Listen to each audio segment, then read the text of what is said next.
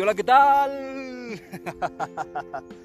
Bienvenidos a un nuevo episodio con mi amigo Octaviano, aquí desde el Cerro del Punguato. Hola, ¿qué tal amigo? ¿Cómo estás? Saludos, bien. Hoy vamos a contarles de nuestros inicios, eh, cuando empezamos a hacer ejercicio. Yo en lo particular tengo ya desde el 2008 haciendo pues un poco de actividad física. ¿Y tú, amigo Octaviano? Pues yo desde que estaba pequeño. Ya después tuve una pausa haciendo otras cosas. Pero pues ya otra vez, como 6, 7 años también.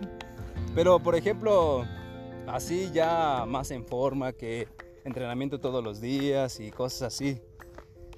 Comentas que tienes cuántos años ya entrenando bien, unos cuatro, cinco. ¿Y cómo fue ese inicio, amigo? ¿Cómo, ¿Quién te invitó? Eh, ¿Y por qué decidiste aceptar? ¿O por qué, por qué empezaste simplemente? Pues primero fue pues, por, por salud.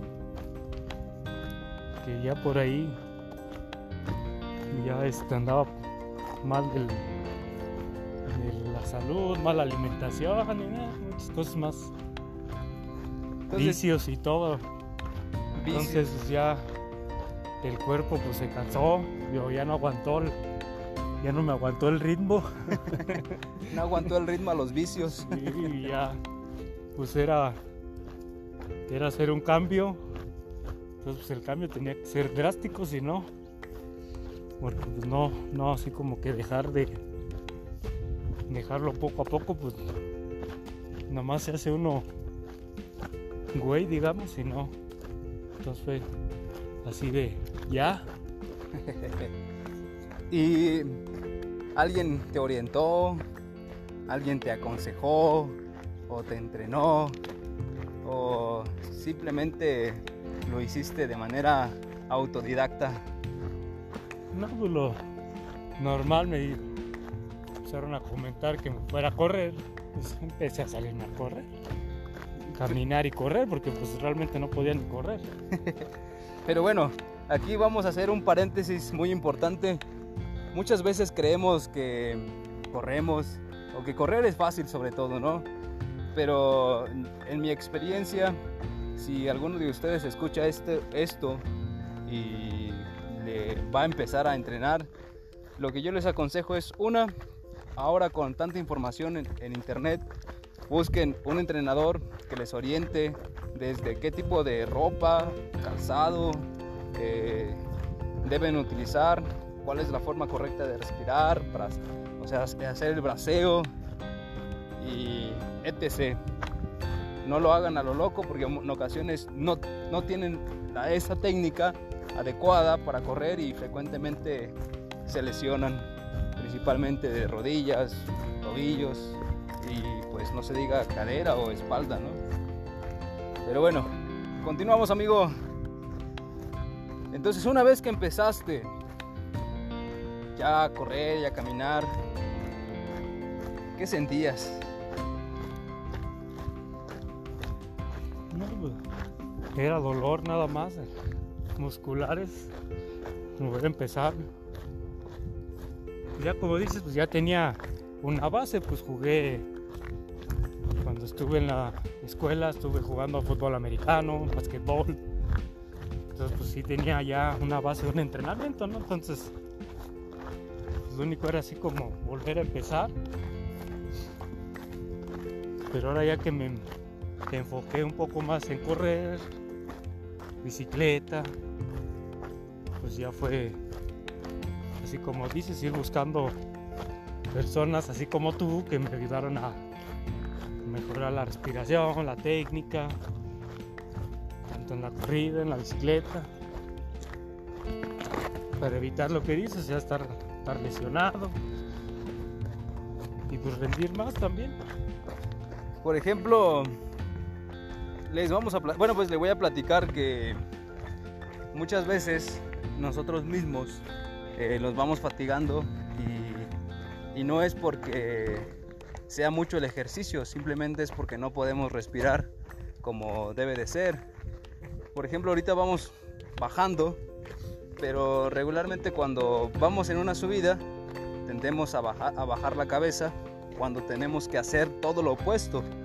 Levantar la cabeza, respirar boca y nariz, mantenerte lo más erguido posible para que así puedas respirar mucho mejor. ¿Y tú que lo estás poniendo en práctica, te ha costado trabajo, amigo? Pues cuesta trabajo porque ya tienes un como un hábito muy marcado, ¿no? Entonces cambiarlo, pues sí, ya cuando te das cuenta ya vas otra vez con la mala postura, pero yo lo que, bueno, lo que trato de hacer es que no sé, cada 100, 200 metros otra vez recordar y ver cómo va la postura, si va mal, corregir y todo eso.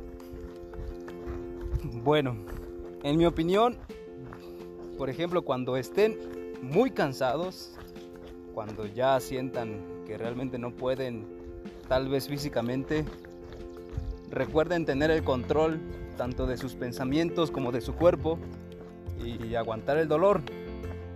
Como tú lo mencionas, volvemos a ciertos vicios y rompemos la técnica y eso los hace ser un poco deficientes al momento de, realizar cualquier actividad, ya sea el gimnasio, natación, ciclismo, correr, etc. Pero bueno, el inicio eh, del deporte en cualquier actividad física debe de ser asesorada por expertos eh, que realmente sepan en el aspecto de transmitir ese conocimiento de una manera fácil porque no es difícil, realmente nada es difícil, solamente la práctica te va a hacer cada vez mejor. ¿O qué opinas, amigo Octaviano? Tienes toda la razón. Hay que buscar a alguien que te ayude a, a mejorar no solo el aspecto de ser, por ejemplo, en este caso, ser nomás nada más rápido, o sea, ser eficiente, conocer los movimientos de tu cuerpo, la respiración, la prevención, para, para para tratar de o sea, ser mejor y disfrutarlo más. Porque pues sí, luego de repente uno se aloca y ya nomás corre y dale más rápido y ya. Exacto.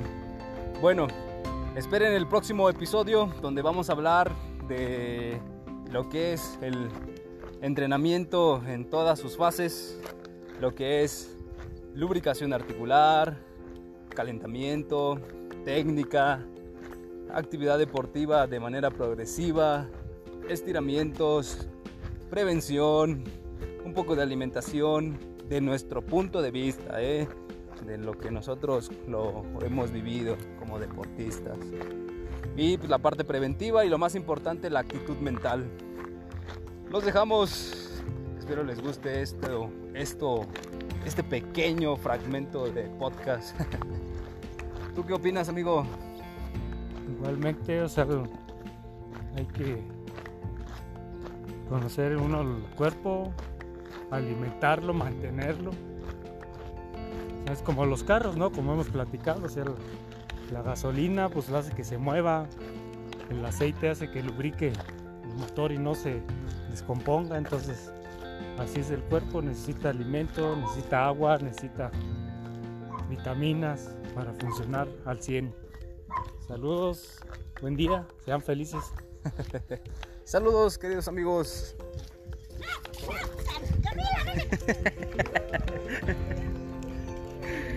El encuentro de Anubis con los canes.